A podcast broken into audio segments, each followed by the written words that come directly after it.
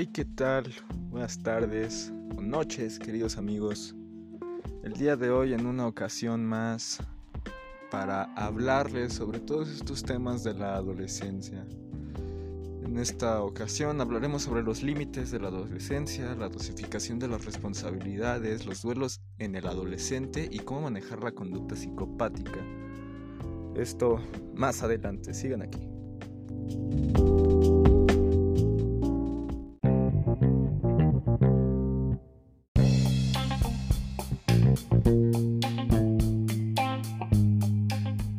Comencemos hablando con los límites en la adolescencia. Como todos sabemos, los límites son la línea imaginaria que representa donde no puedes sobrepasar, ¿no? Y esto lo podríamos expresar como donde no podemos hacer ciertas cosas. Eh, el tipo de cosas que queremos hacer y las que consideramos que ya no deberíamos hacer, que no es sano. Obviamente esto tiene siempre muchas connotaciones y la mayoría de gente va a tener sus puntos de vista, no es algo necesario que toda la sociedad vea, así como tú tienes tus principios, también tú tienes tus propios límites y el resto de gente también va a tener sus propios principios y sus propios límites. Esto es algo que no comparta la población en general. Eh, salvo en situaciones de conducta, sí hay cosas que la sociedad en general sí considera eh, limitantes. Eh, por ejemplo, hasta qué grado es sano. Justamente este tema de la psicopatía en los adolescentes, vemos que es normal que en la adolescencia se tomen ciertas conductas de riesgo, pero eso lo veremos más adelante. Y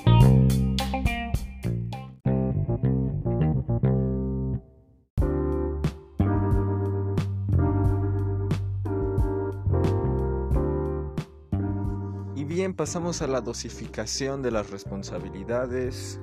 Por esto tenemos entendido que la familia debe de dar ciertas tareas para cada miembro, mientras algún miembro de la familia hace algún tipo de labor, eh, los otros miembros no deben de quedarse sin hacer nada, por así decirlo. Aun cuando supongamos que el adolescente tiene que estar al pendiente de su tarea en la escuela o incluso en el caso de llegar a tener un trabajo, todas estas cuestiones, no debemos olvidarnos de la centrificación del apoyo en el hogar. Por lo tanto, pues cada miembro de la familia debe de aportar algo en, en la casa para mantener toda esta estabilidad de forma armoniosa. Entonces, lo principal para tener una buena dosificación de las responsabilidades es que cada miembro sepa su valor, su aporte dentro de la familia, para que no hayan resignaciones ni revueltas en este tipo de circunstancias.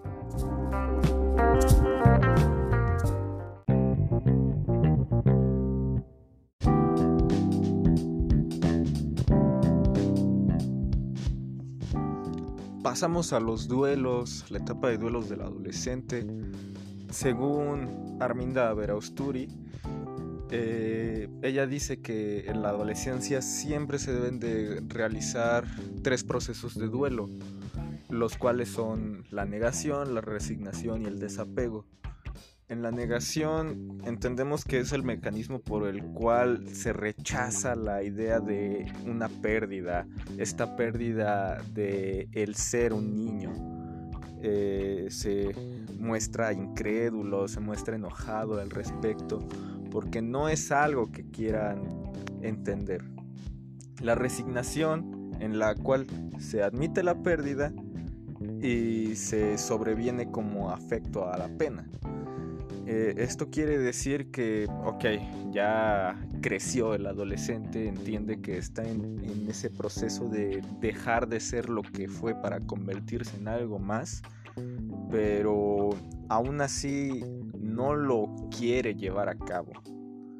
Por último, el desapego, en el cual se renuncia al objeto y se produce una adaptación.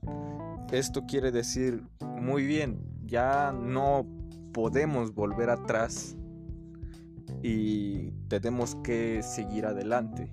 Tenemos que adaptarnos para esa futura vida adulta que se va a tener.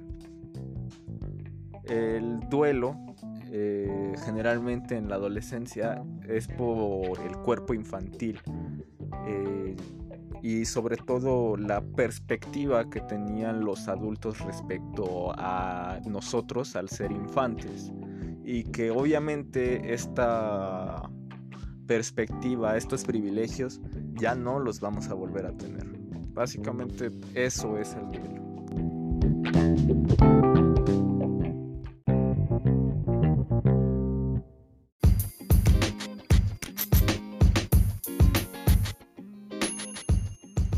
Pasamos al último tema, el cómo manejar las conductas psicopáticas. Como ya les mencioné anteriormente, eh, la adolescencia es muy normal que el adolescente tenga conductas psicopáticas, valga la redundancia. Por lo tanto, a pesar de que las acciones que realizan no son bien vistas por la sociedad, no hay como tal algo que les impida hacerlo. ¿Cómo detectar que un adolescente es psicópata? Bueno, es muy fácil. Son desinhibidos, absolutamente, no, no tienen una forma de expresión como tal. Desafían las normas continuamente, no, no representan los valores sociales. No tienen remordimientos por sus actos, eso es muy importante.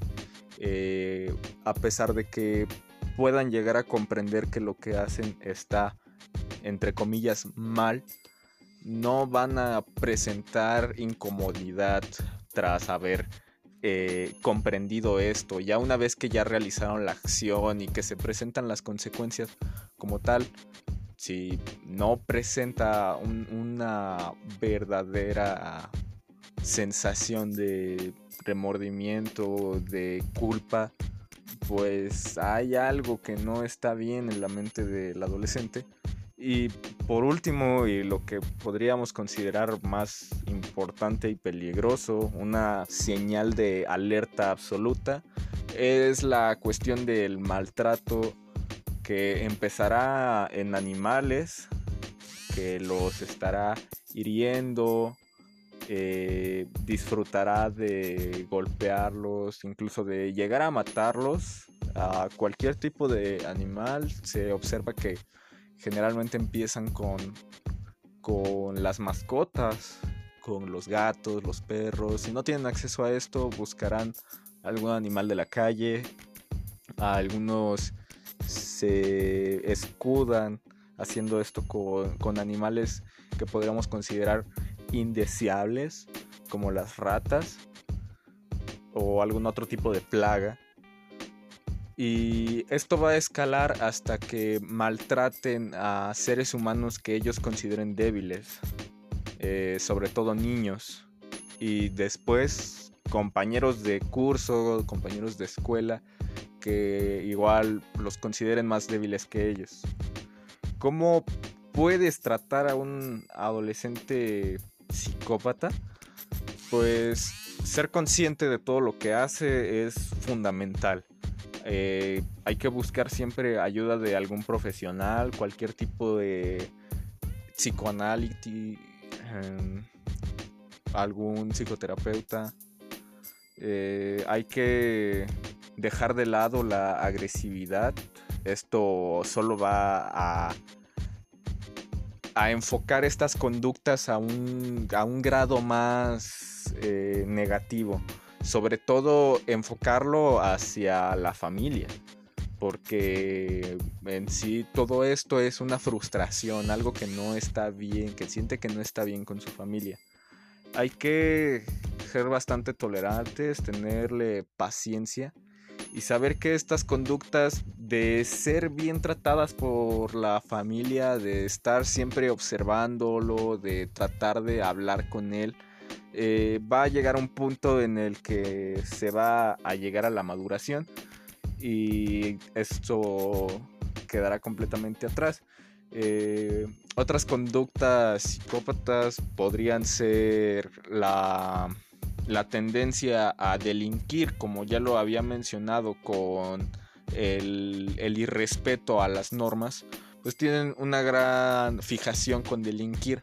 No porque de verdad quieran hacerlo, sino porque sienten un gran interés en toda cuestión que tenga que ver con el ¿cómo decirlo? La adrenalina de hacer este tipo de, de acciones que pueden ir desde grafitear, robar, mm, algunos se exceden a asaltar. El consumo de drogas es lo más común. Alcohol a temprana edad, cigarros, se exceden a eh, sustancias eh, pues peores. Y en general son cosas que, pues sobre todo aquí en Latinoamérica, pues se van a ver con, con una gran masa. Eh, estoy casi 100% seguro de que eh, la mayoría de los adolescentes en Latinoamérica tendrán que pasar por todo este tipo de conductas para después tener ese proceso de maduración del que les hablo y llegar a otra etapa. Hasta aquí dejamos todo. Muchas gracias de nuevo por acompañarme aquí y que tengan una excelente noche. Muchas gracias.